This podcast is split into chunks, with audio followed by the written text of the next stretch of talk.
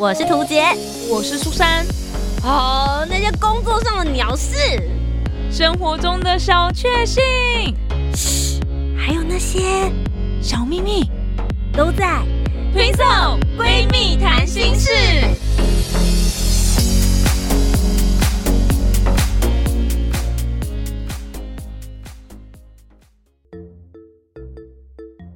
Hello，大家好，我是涂杰，我是苏珊，我们是 Twinkle 闺蜜谈心事。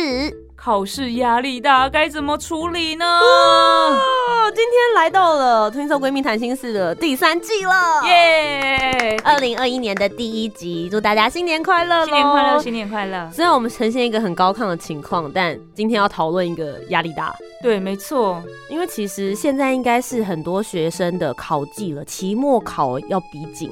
然后对于高三生来说，就准备要学测了。真的，但是我脱离这个学生时代已经太久太久了，所以我已经有点想不太起来那个考试的感觉。我最近因为有在学校教书，嗯，所以期中跟期末考就慢慢好像跟我有一点点产生连结。有，但我的连结不是在期中跟期末考的当下，是期中跟期末考的下一周。哦，为什么？因为就要评成绩呀，哦，然后就会有学生很在意他自己的成绩，就会一直来逼我。老师，这个成绩是怎么出来的？哎，所以老师你现在非常非常压力大的部分，并不是考试这件事情，也不是准备就是考题或什么，而是怎么打分数这样。对，怎么决定要当几个人？因为大家都很在意呀，对，一定的。那有的时候最有趣的事情是在意学习成绩，除了成绩本来就很好的人，还有那种在被当掉边缘的人，那一定很在意的。我就觉得你有什么好在意？你就是没有在 care 我的课，你现在有什么资格在意？哦，对不起，老师，老师，你突然讲出真心话。所以说，我们今天要讨论就是考试压力大怎么解决这件事，就跟大家来分享一下我跟苏珊我们是怎么解决压力大这件事情的。那就进入我们今天的主题吧。在进入主题之前，记得帮我们留下五星好评，订阅节目，在 Apple Podcast、Spotify、Song 都可以听得到哦。苏珊怎么说？我刚才有提到说，我离这个学生时期已经非常非常远了，所以考试压力大这件事情对我来说可能会想不太起来吗？其实没有。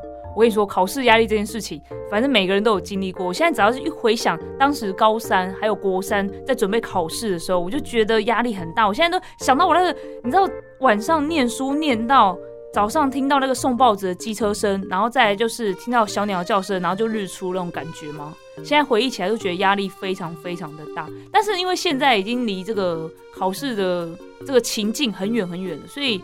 我来分享一下，就是我平常遇到压力好了，现在可能就是工作压力很大的时候，应该怎么处理呢？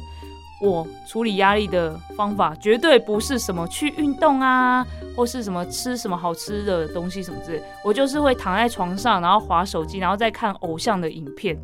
对我就是这样子一个追星族的状态，这样。可是因为我觉得看偶像有一种。逃避现实的感觉啦，就是你可以沉浸在他的演出当中，或是看着他帅气的脸庞，或是笑得很美的那个脸，就会觉得哇，好像治愈了一切的那种感觉。所以其实我解除压力的方法，我觉得算是呃。现在帮大家举出来，就是可以跟大家分享的，大概算三种吧。第一个就是可能是听偶像的音乐啦，就听音乐，我觉得还蛮算是可以解除压力。然后听一些比较那种励志的啦，或者鼓舞人心的啦，然后听了可能你会很想哭，然后哭完之后觉得自己一定可以的，自己站得起来的那种。第二个，我就去看那种动物的影片或者是图片。我自己在 IG 上面追踪非常非常多那种野生动物的，比如大猫类的、狮子、老虎、豹之类的。然后我看到那种小 baby 的动物，就觉得哇，好疗愈哦。然后你就觉得压力好像有减轻。之前也有一个研究，就是说你跟那个猫猫狗狗相处十分钟，你的压力就会减到最低最低，只要十分钟而已哦。所以我觉得这个是呃蛮有用的，也推荐给大家。然后第三个的话，是我最近。的一个方法，跟刚刚那个听偶像歌曲有异曲同工之妙，但是又有点分开。就是因为我太喜欢太喜欢终身名菜，所以我第三个方法就是看终身名菜的影片，对，就直接框住他本人这样子。当我觉得很焦虑啊，压力很大，不知道该怎么办的时候，我就会直接去网络上搜寻终身名菜，然后看他以前的一些表演片段，然后听他的歌曲，然后我就会觉得。好疗愈哦，怎么会有这么美的人？怎么会有人唱歌这么好听呢？然后前一阵子我真的刚好遇到那个压力很大的时候，然后非常非常焦虑，然后一样是使出了第三个方法，就是去找终身名菜的影片来看。那我就看了他当时一九八六年，我都还没有出生的那一年，还有一张单曲。非常非常红，叫做《迪塞尔情热》，然后他当年就是就是很少所有乐坛的奖项，就对。然后我就看了一些他的影片，然后我就觉得说，因为他是拿下大奖嘛，然后拿下大奖，然后唱歌的那个气势啊，在舞台上那个爆发力什么之类的，然后看完就会觉得。我好像爱上了一个很了不起的那种感觉，然后你就觉得啊，因为我的偶像都是很坚毅、很努力、很自律的人，所以我也是一直很努力、很自律、很坚毅。然后，所以我觉得看完他们之后，反而会觉得好像自己也真的做得到，因为他们也是一步一步这样走上来，所以我也可以这样一步一步走上来这样子。这是我个人的方法啦，我不一定就是推荐给大家，但是我觉得大家还是要找到自己解除压力的方法啦。图杰怎么想？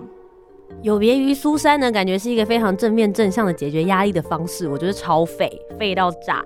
我自己在处理压力这件事情的时候，我也跟大家分享我的三个方式。第一个方式就是，请大家务必找到一个你自己喜欢的事或是有兴趣的事情。那苏珊呢，可能是去寻找她的偶像，而我从小到大。这三十年间都没有改变的，就是看漫画。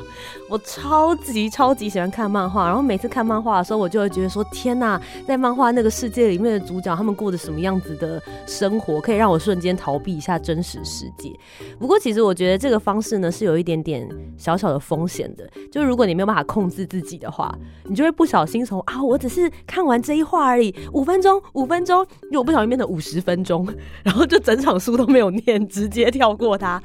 那这事情会怎么样呢？就是反映在考完试之后，你的压力更大，因为看到那个成绩单 出来的时候，觉得傻眼。所以这个方式呢，嗯，我觉得我真正用到它用的比较舒服一点的时候，是在我出社会之后。出社会就是工作压力，有的时候不会因为这些产生太大的影响，你就是好好的把你该做的事情给做完。所以这第一个就是我会疯狂的看漫画，或者就算看个一两集，我也会觉得说我的身心灵有受到。放松的感觉。然后第二个事情呢，就是因为我很喜欢讲话，但你不可能对着镜子然后跟自己说话，会有点可怕。所以我会主动的寻找闺蜜或者是我的家人去聊我现在觉得压力很大的事情。所以其实我还蛮常骚扰苏珊的，而且我们两个会在半夜打给对方哦，就是说对不起，我知道现在十一点很晚，但我有事要跟你说。他就会跟我讲没关系，没关系，你讲啊。他偶尔打来的时候也是这样。我觉得，嗯，有的时候不一定一定要对方能够感同身受的所有的一切，可是你只是希望有人知道你现在的处境，站在这一边。静静的听你说，所以如果也许对于正在考试过程的你，不论是家人的压力，你自己给自己的压力，或者是呃你对于这一科的惧怕、害怕等等的，我觉得也许都可以找到一个出口，能够真正的达到陪伴的效果。最后一件事情呢，超级不健康也超级废，就是我是一只蚂蚁，我超喜欢吃甜食，所以如果我真的压力很大的时候，我可能就会去便利商店买一罐。甜的饮料，可能奶茶或者是一颗小泡芙，然后就告诉自己说，吃完这个之后就带着满满的能量继续念书吧，或是继续找那些很难搞的厂商吧，会觉得好像有一种受到慰藉，这世界上还是有人挺我的，就是 sugar 糖，糖它一定会站在我的身边，让我的生活也变得甜蜜蜜的。以上就是三个我自己处理。压力的方式，但我觉得其实总归一句话就是，你要在这个压力的过程之中找到一个放松的点，然后做自己喜欢或者是很有兴趣的事。因为一直绷紧着神经，其实有时候念书效果不一定会更好。提供给大家喽。哎，那你嘞？听完之后，我觉得我们两个。也没有好到哪里去啊，就是没有出现那个书里面会出现什么，大家要去运动才会增加什么脑内啡，就可以好好念书什么。我觉得压力大的时候会一直变胖，因为就一直在吃东西。对啊，我也是，我也是。哎，我觉得你的才奇怪，因为你不是说你会去看那个终身名菜吗？对。他刚刚在描述的过程，我在旁边一直笑，我说天哪，你是加入了什么狂热宗教吧 ？Right，因为有一些人说压力大的时候，你可以去庙里面拜拜、静心，对，或者是有的人可能会拿什么佛经，或是呃跟耶稣基督讲话、祷告这样，这也许也是一个还蛮不错疏解压力的方式。你的方式就只是你的那个中心的神明不一样而已。因为我就一直看着他，我也没有就是问他什么，或是想要知道什么，某种程度来说，就真的很像啊，有点像，有点像。可是像我，我觉得我现在目前就是看漫画这件事情有一个副作用，是就有时候真的压力很大，然后很焦虑。比如说我如果去主持的时候，就会忍不住。我怎么办？现在我真的很难过，我好想看一集漫画，很像是毒瘾发作的人。你这个是对你这个比较严重吧？为什么会有在这么紧张的场合上，就是你准备要主持了，竟然还可以怎么样？好焦虑，那我不如来看一集漫画，是这样吗？不是一般说我还蕊一下稿，还什么之类的吧？我跟你说，有时候真的有这种想法，就接下来的贵宾可能是总统或副总统这样子，然后总统护卫走到我旁边来，然后就想说：“哎，主持人，不好意思，我们在五分钟的时候总统就会到了，结果我还在滑漫。” 我想说，如果出现这个场景的话，应该觉得有多荒谬啊！这主持人在干嘛？哎，他说不定就觉得你很厉害哇！等一下是总统哎，你竟然在这个场还可以这样悠闲的五分钟看漫画，很强！不疾不徐的转过去跟他讲说：“不要担心，我看完这一集《鬼灭》，等一下会用水之呼吸。”那那那个护卫一定是傻眼，是什么？他他会很担心，等一下会不会全部都用宅梗？在面临这诊断，那是不是要赶快用那个耳机跟总统就说，等一下主持人会讲到《鬼灭之刃》是最新大家最流行的，你要跟上主持人的 tempo，马上帮总统复习，太夸张了。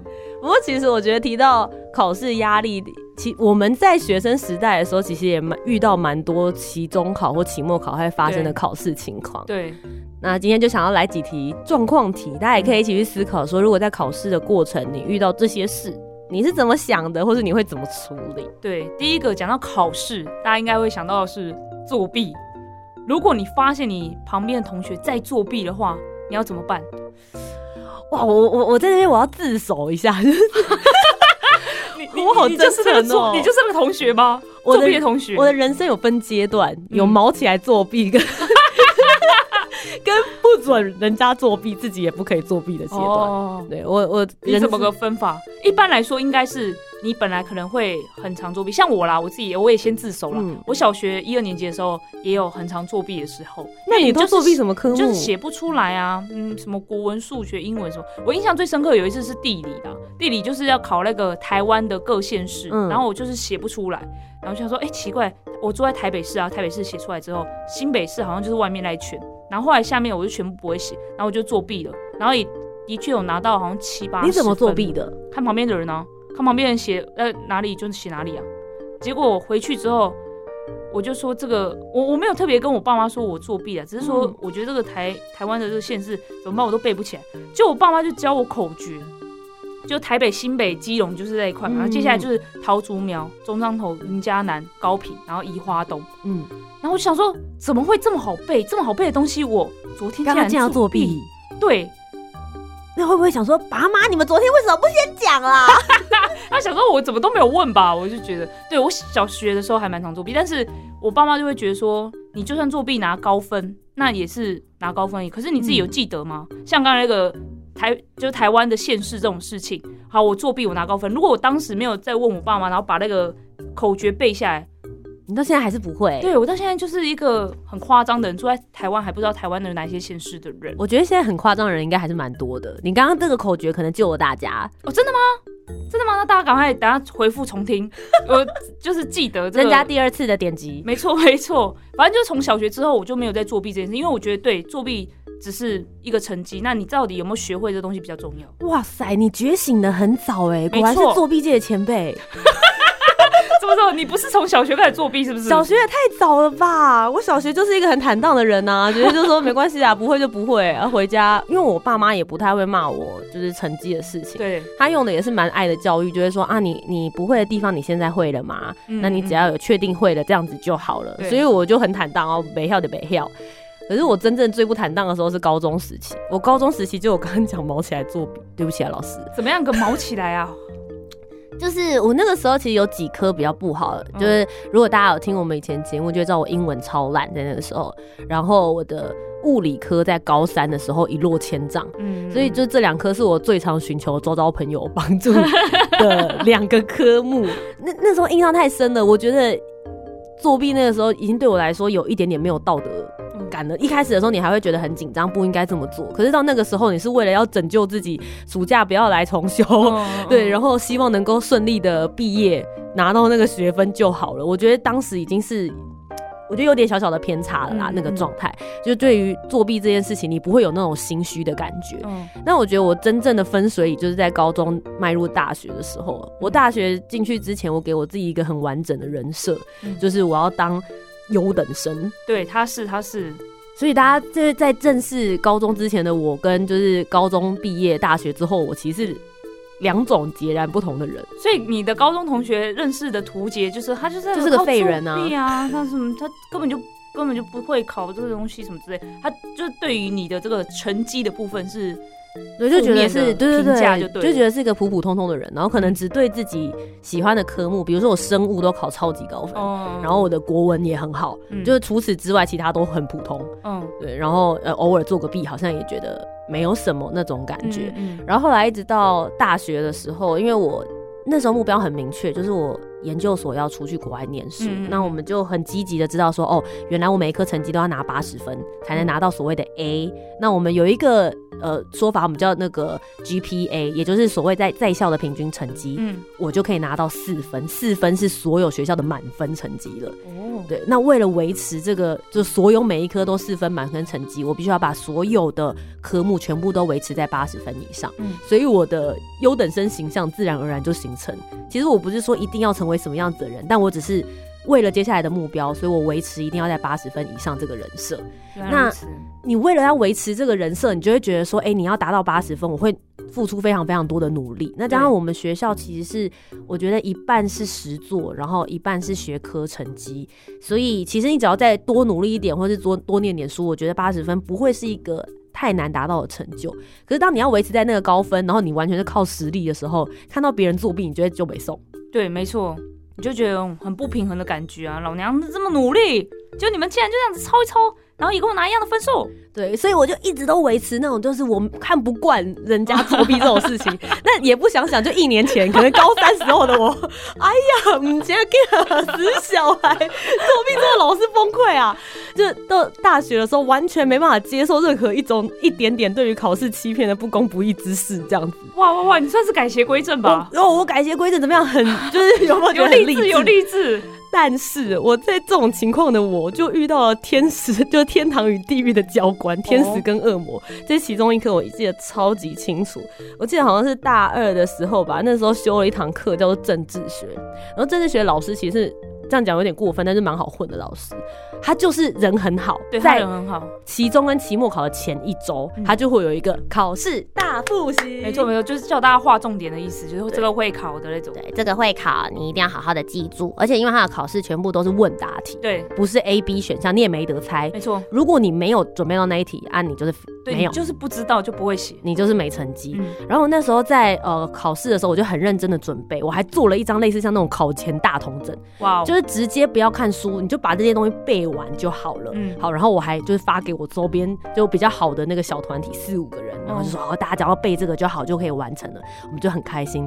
结果考试成绩下来之后，我漏写了一题，就是我在那个考前大同整的时候，我课本上有画到，可是我考前同整忘记把它拿出来。结果老师就考了这一题，就考了这一题，我完全脑中一片空白。然后那一题我记得好像二十分吧，哇，好高哦！对，然后我就没写，就直接八十了，没错，对，就直接抵了。然后因为它前面等于是说它里面好像有四个小题的答案，然后每一题没有的话，就一个没写到就五分，每个写到五分这样。哇，我脑袋瞬间就觉得 我的 GPA 四点零又离我而远去了，哈佛再见。是也没考上哈佛啊，可是你知道那个时候的心情，就会觉得我人生的那个做好的人设就在这个时刻会崩解了，怎么办？这样，结果我前面有一个同学，我跟他我记得也不是很好，嗯，我不知道在后面 murmur 还是一直抓头还是怎么样，他发现了，然后他人真的很好，他就直接把他的考卷推推推推推推到那个桌子不是会往下垂，他就拉到那边，然后就很小声的跟我说答案是这个，叫我赶快抄。哇。遇到天使了！大家知道我那时候有多挣扎吗？刚才我讲到了吗？我已经做好了人设，就是我就是不能作弊，不公不义之事不可以在我大学的时间出现。我到底该抄还是不该抄呢？非常挣扎，而且我前面考试全部都已经写完了，然后那一堂课大概还剩下二三十分钟的考试时间，我在中间大概十几分钟挣扎到抓到头都爆炸了，你知道吗？变成稻草头，天哪，很挣扎。然后所以最后呢？最后我没有抄。哇哇哇！你真的是改邪归正，改的非常的正直了呢。因为我就过不去啊，我就觉得如果我现在做了这件事情，我以后就不可以骂隔壁作弊的人了。你到底有多恨旁边作弊的人？没有，因为我觉得就是既然，而且我前面之前的时候就已经有跟其他同学分享过，就是我觉得作弊这件事情非常不好。结果我现在自己没有准备到，我还用作弊这件事情拿到分数，我就很很心虚。嗯，所以后来最后就我没有抄。那。最后期末成绩出来的时候，我就是很低分飞过，就刚好八十还八十一这样。哇，那表示你上面全部对啊，就上面全对，还有因为那是期末，然后期中的时候还有其他的报告，所以合在一起的时候可能还 OK 这样子，但就是很惊险。可是我必须说，成绩出来的时候，我心里就有一种。没有，我没有作弊，还是做得到的嘛。哦哦，还好没有做。嗯，对，那个时候的心态是这个样。那个道德底线跟自己那个成绩那边一直挣扎，一直在挣扎。有时候我就觉得啊，我的人生真的是有很不同的阶段。哎，那你那个同学拿了你的那个大补贴，同学全部都不会写最后一题啊？对，我们出来的时候，我出来之后还向大家道歉，真的不好意思，真的不好意思。对，那还好，我的其他同学他们就说不会啦，你看这样考完至少又八十啊，他们也很开心，他们说不会啦，这样还 OK 啊，只不过少了一题也没怎么样，这样子，对他们都很贴心。但我老师一看就奇怪，怎么全部人都不会写最后一题啊？是一起集体作弊还是什么的？他就要检讨为什么要出。自己没有做到，然后还要在那边检讨老师，超过分的哇！好险哦，好险，最后是完美的结果这样子。嗯，那其实因为我们呃是传播科系，传播科系刚才有讲到实作，其实占蛮大一部分。其实我们期末考那一周啊，考的科目蛮少的，都在前一周做了很多很多的报告。然后报告的话呢，刚才讲到就是考试旁边有人作弊，你就会看不起他。做报告最看不起的就是那个什么事都没有做，还要跟你一起称分数的人。这种人真的很讨厌。我们之前有花了一整集的时间，对，就二十几分钟，好好的探讨如果遇到猪队友该怎么办。如果大家对于我们的观点有兴趣的话呢，也可以回去今天在这一集听完之后呢，回去听听那一集的褪色闺蜜谈心事哦。那我们就不多跟大家讨论了。对，不过其实我觉得在期末跟期中报告以传播科系来说，真的是少非常多科目。嗯，没错。我之前以前有住宿舍，嗯。然后其他科系都是什么国际系的啦、财经系的啦、会计系的。大家知道我悠哉到什么程度吗？就是期末考跟期中考周的时候，我还在看《美少女战士》。哇！你在宿舍里面？我在宿舍里面。人家在念书的时候，我还在复习。真的很过分。所以你就可以知道，就是大家在挣扎的时间不太一样啦。可是像我们这一种科系啊，最常发生的事情就是。因为老师都说啊，是所谓的平时成绩，不没有跟着大家一起考期中考跟期末考，所以当你在成绩单出现的时候，你是看不出来分数比例的。对，所以就会发生一些很可怕的。对我常常就会觉得说，哎，就是因为实作这种东西其实非常主观，就你们作品，比如说我们是拍一支影片啊或者什么的，那老师到底是怎么去评那个影片的分数是多少？因为考试 A B C D 很明显嘛，就是对就是对，错就是错。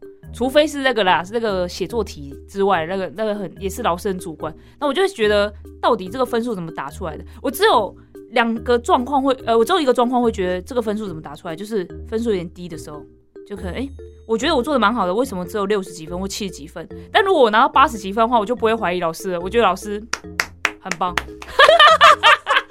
所以，那你如果分数过高的时候，你不会很好奇，你到底是哪一点做的好吗？我想就是。平常做人就是做的很好，这样子，老师觉得我很乖，就想说不要去质疑，也千万不要问，你分数乖乖的收好就好。那你有曾经去问过老师说，老师这成绩怎么出来的吗？我也没有哎。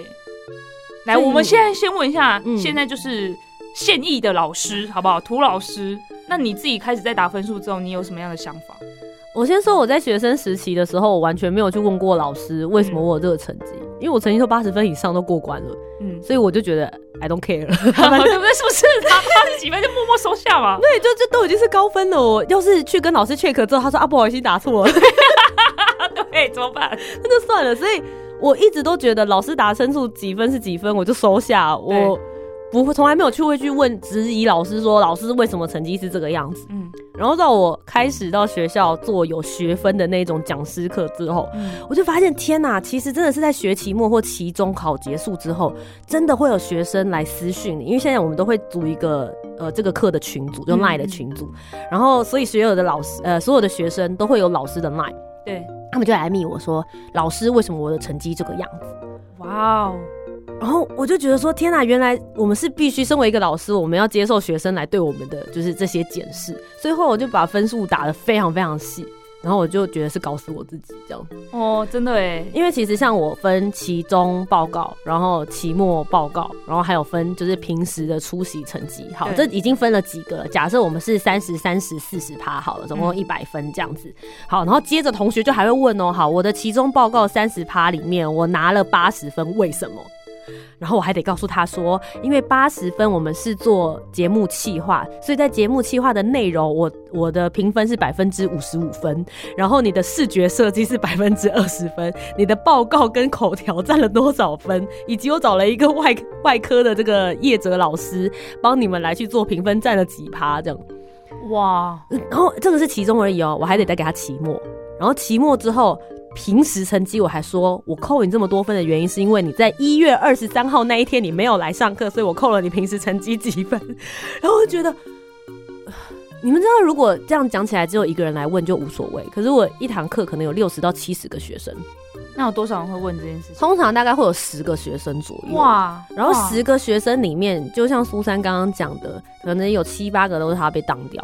嗯嗯。所以他想知道为什么他被为什么被当掉的原因。那通常对这种学生，我的态度都不会好到哪里去，就是不会有那种，就是后面可能会有那种小尾巴的 符号啊。对对，我觉得说，以上你的成绩是大大大大大大大，所以你才没有办法抵达。对。然后有的人，比如说六十分整，他会来说，老师为什么成绩六十分？我还会跟他讲，你本来是五十八分，我四舍五入帮你进去六十八，六十分的施舍了。对，有的时候还会还会这样子，因为我就觉得你之所以会变成这个样子的原因，一定是因为你平常没有来上课。对，没错。因为每一组都有人过关，表示你的期中考跟期末考试。的这个报告是没有问题的了，对，因为你你已经蹭到人家的分数，已经蹭到分数了，你一定可以过得了关。所以你跟同组人员最不一样的地方是哪里？平时成绩，没错，对你平时成绩没有交，然后心得报告没有交，那就真的不能怪我，你得怪你自己。然后我真的有遇到非常高分的学生来问我，老师为什么我的成绩只有八十五分？然后我看到的时候，我想说，你都八十五分了。你还要来问我为什么？他就想问为什么不是九十这样吗？可能吧。然后，所以我就认真的跟他说，因为这样这样这样这样才没有。因为以这样子算下来之后，因为我的每一学期的平时全部加起来成绩总分是一百一十或是一百一十五分。哎，就是我给学生一些机会了。嗯，对，你可以少一堂课没有来啊，或什么的。嗯嗯。对，所以真的有学生拿到一百分。哇哇哇！所以他可能就想知道为什么同一组他一百分，我八十。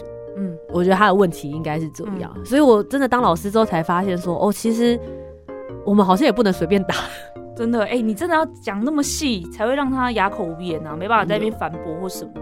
所以我觉得当老师其实很累，你要备课，然后你又要管学生考试的成绩，然后还要再接受他们的质疑，当掉他的时候，你心里处于当与不当之间，也很摇摆啊，真的，对，所以辛苦了，辛苦了，老师都辛苦了。那家里其实我觉得学生也是啦，但真的是要跟大家讲，你们现在如果还是学生的话，我觉得某种程度来讲，决定你今天对这一科的考试或成就，这其实只是最表面的事情而已。真的，真的，就像苏珊讲的，考试作弊，你其实最后还是没有学到这一样东西。没错。但如果你真的在出社会的时候，大家在评你的考绩啊、工作能力的时候，你才会真的发现，有时候分数不是最重要。考上前几志愿也不一定。是就定了你的人生怎么样？真的真的真的。说老实，我当时也不是我们学校高中里面考最好的，我就是考的很一般。嗯，对，但我也不觉得我现在生活过得比大家差。我就是在考研究所，然后被国中老师吓一大跳了。嗯，他就想说，哎，你成绩这个样子，你还考得上研究所这样？人生很难说啦，我觉得大家就多去尝试就对了。真的，不过在当下那个 moment，我觉得还是做到尽力做到自己最好的时刻，但不要把自己逼得太紧，适当的处理掉、抒发你的压力，好好的过生活。就算是考生，也有快乐的权利。没错，那以上就是今天的 Twin Soul 闺蜜谈心事。听完今天的讨论，如果你有更多不同面向的想法，也欢迎可以来留言告诉我们哦。Facebook、Instagram 以及 YouTube 频道搜寻“图杰”就可以找到我。那如果你搜寻苏珊 Love Music，就可以找到苏珊啦。记得帮我们留下五星的好评，订阅节目。在 Apple Podcast、Spotify、Sound 都可以听得到哦。听色闺蜜谈心事，我们下周见拜拜拜拜